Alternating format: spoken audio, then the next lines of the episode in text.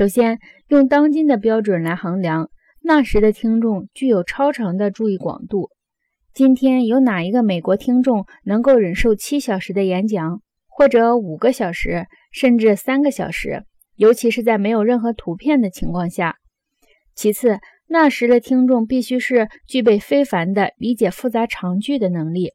道格拉斯在奥托瓦半个小时的演讲中，包括了三个关于废除黑奴制度的决议。这三个决议语法复杂，措辞符合严格的法律行文。林肯的答词更为复杂，他引用了他在另一个场合进行演讲的书面稿。虽然林肯的语言风格一向以简约著称，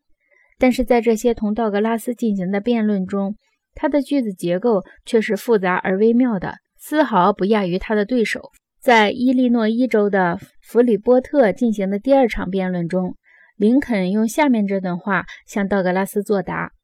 你们很容易意识到，我不能在半小时之内。”涵盖一个像道格拉斯法官这样的能人，在一个半小时里讲到的所有方面。所以，如果有什么是他已经提到的，你们也想听听我的看法，而我却未做任何评论，我希望你们能够明白，要我充分评论他的所有观点是不可能的。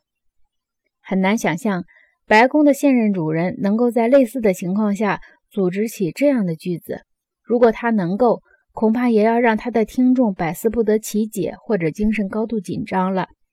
电视文化中的人们需要一种对于视觉和听觉都没有过高要求的平白语言，有些时候甚至要通过法律规定这样的语言。